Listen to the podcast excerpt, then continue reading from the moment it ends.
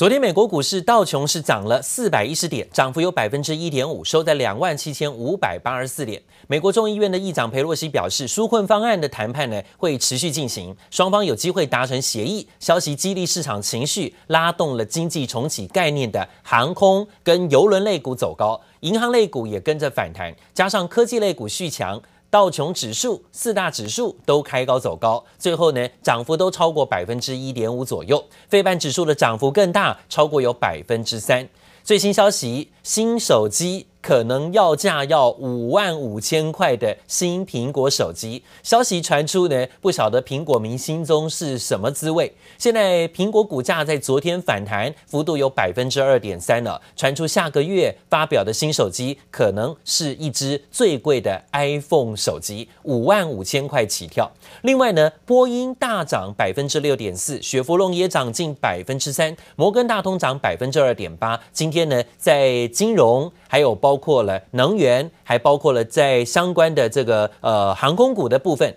带动指数走强，纳斯达克指数也在科技股领涨当中上扬幅度百分之一点八七，Nokia 涨百分之三，亚马逊涨百分之二点五，然而费半指数涨幅超过百分之二点七五，表现最好。思佳讯涨百分之四点三，高通涨百分之三，赛灵思也有百分之三的涨势，而凌云逻辑、跟恩智浦还有艾克尔涨势上也都超过有百分之三。标普五百指数最后收涨幅百分之一点六，收在三千三百五。五十一点，特斯拉股价出现反弹，涨幅百分之三点四。而今天能源类股的部分，SunPower 大涨百分之九点七，金融股则有花旗集团也涨百分之三。刚提到的今年台股 ADR 也都跟进上扬，台积电外资昨天回补了四千一百零三张，今天 ADR 涨百分之一点一二。而昨天表现最强的是联电的 ADR 大涨了百分之十七，因为呢中芯的禁令箭在弦上，联电 ADR 出现了飙涨，而外资大买超过了有四万四千张啊，买进联电买超第一名，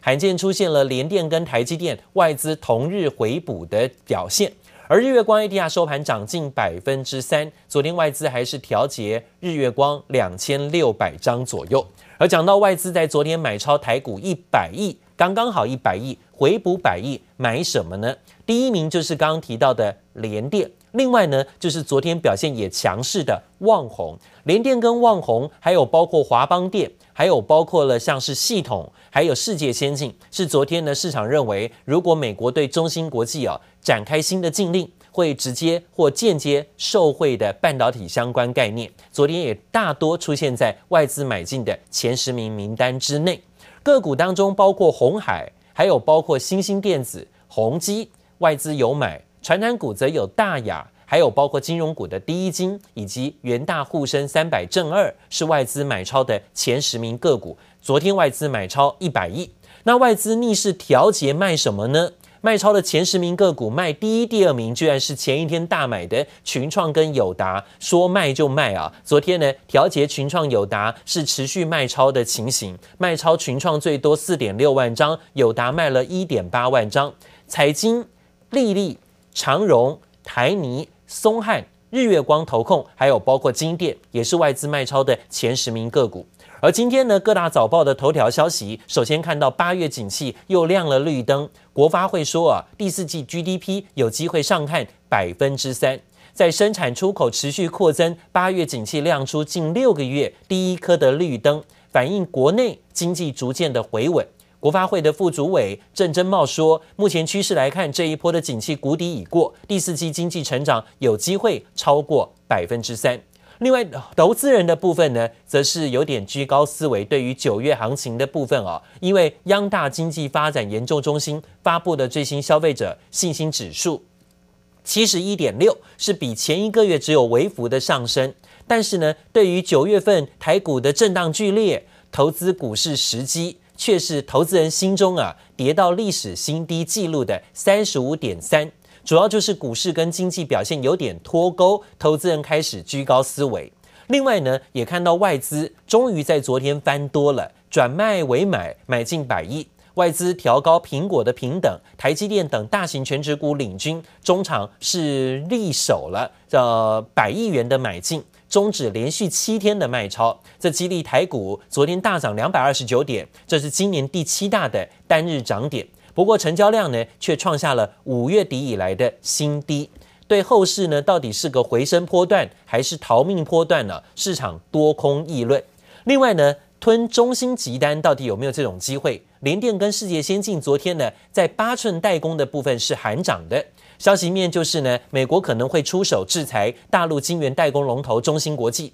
外界预期会让全球晶圆代工产能更吃紧。现在呢，IC 设计业者透露，最近八寸晶圆代工已经率先喊涨，包括联电的零点一八微米，还有包括了世界先进的零点一五微米，都是在这里喊出要涨价的，涨幅依照客户而定，平均大概都有个位数的百分比。联电跟世界先进呢，昨天对于代工涨价的问题不予回应，但以联电目前产能利用率已经高达百分之九十五来看。强调呢，会在追求获利跟客户的长期合作之间呢，来寻找一个平衡点。另外呢，则讲到鸿海旗下的工业电脑厂华汉下半年的营运表现也不错，法人估计华汉本季的营收有两百零八亿，季增率百分之十二，年增率百分之一，第四季的营收表现会优于第三季，来到今年的单季新高的机会蛮高的。那当然，再加上了小金鸡，像瑞奇电，还有包括凡轩动能都同步转强，八月份合并营收有缴出双升的亮眼成绩。那华汉原先预期第三季的营收可以季增一成，毛利率跟营业利率稍微下降，但全年营收目标持平到小增百分之五。目前看起来目标是可以顺利达标的。而提到了。苹果的新 iPhone 手机，许多果粉呢都期待，现在到底呢在下个月会不会正式亮相？传出十月中旬会正式发表的 iPhone 十二，现在业界传出哦，部分的入门机种可能率先开卖，价格是从新台币一点八八万元起跳。那高阶版的 iPhone 十二呢，可能定价比前一代更高，高出一百美元。可能定价将会逼近最高五万五千块啊，这可能是历年来最贵的 iPhone 手机。预计十一月份会正式开卖啊，当然有高低价差了啊。那如果呢五万多块、五万五觉得太贵，也有一万多块的也是买得到。而国际结盟红海传出呢，也是为了搭上苹果的供应链。国巨跟鸿海昨天宣布要策略结盟。鸿海除了优先采购国巨的集团各类零件之外，双方呢从第三季开始，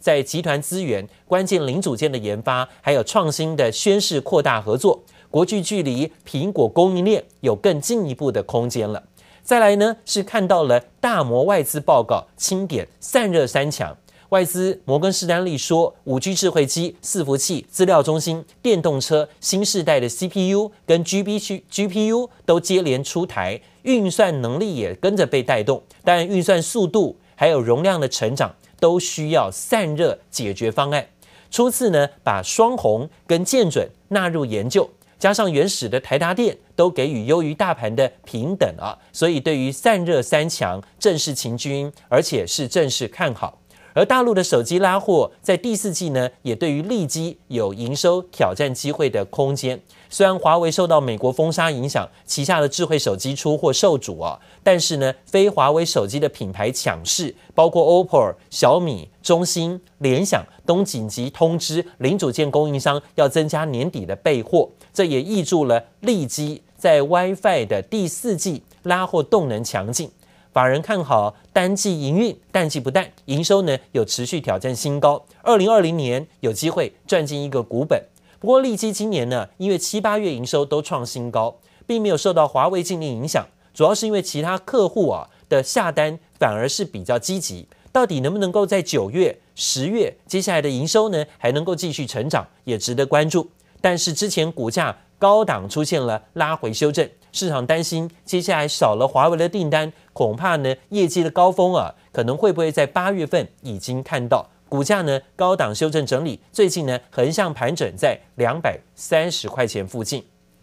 另外讲到美国持续对于中国大陆半导体产业实施禁令，但中国力拼扩大自有中央处理器的自给率的方向很明确。除了呢在这里啊提供给相关上海兆芯的出货是畅旺的。主攻呢相关架构处理器运用的龙芯跟飞腾也持续传出接获大单消息，下半年有出货放量的机会。法人看好龙芯跟飞腾合作的世星 KY 受惠最大，下半年的营收可能有成长动能，会优于预期的表现。世星 KY 之前股价止跌反弹，但最近呢又有点震荡回测，回到四百六十元，昨天下跌二十三块五。另外呢，抢搭 USB 四市场的商机，供应链传出高速传输 IC 厂祥硕的相关装置端控制 IC 将会在十一月进入工程送样阶段，主控端也会在十二月送样到客户手上。预计二零二一年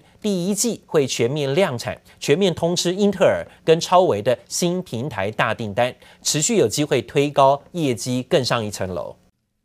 谢谢收听，请继续关注好好听 FM，记得帮我们分享给您的亲友，祝大家平安健康。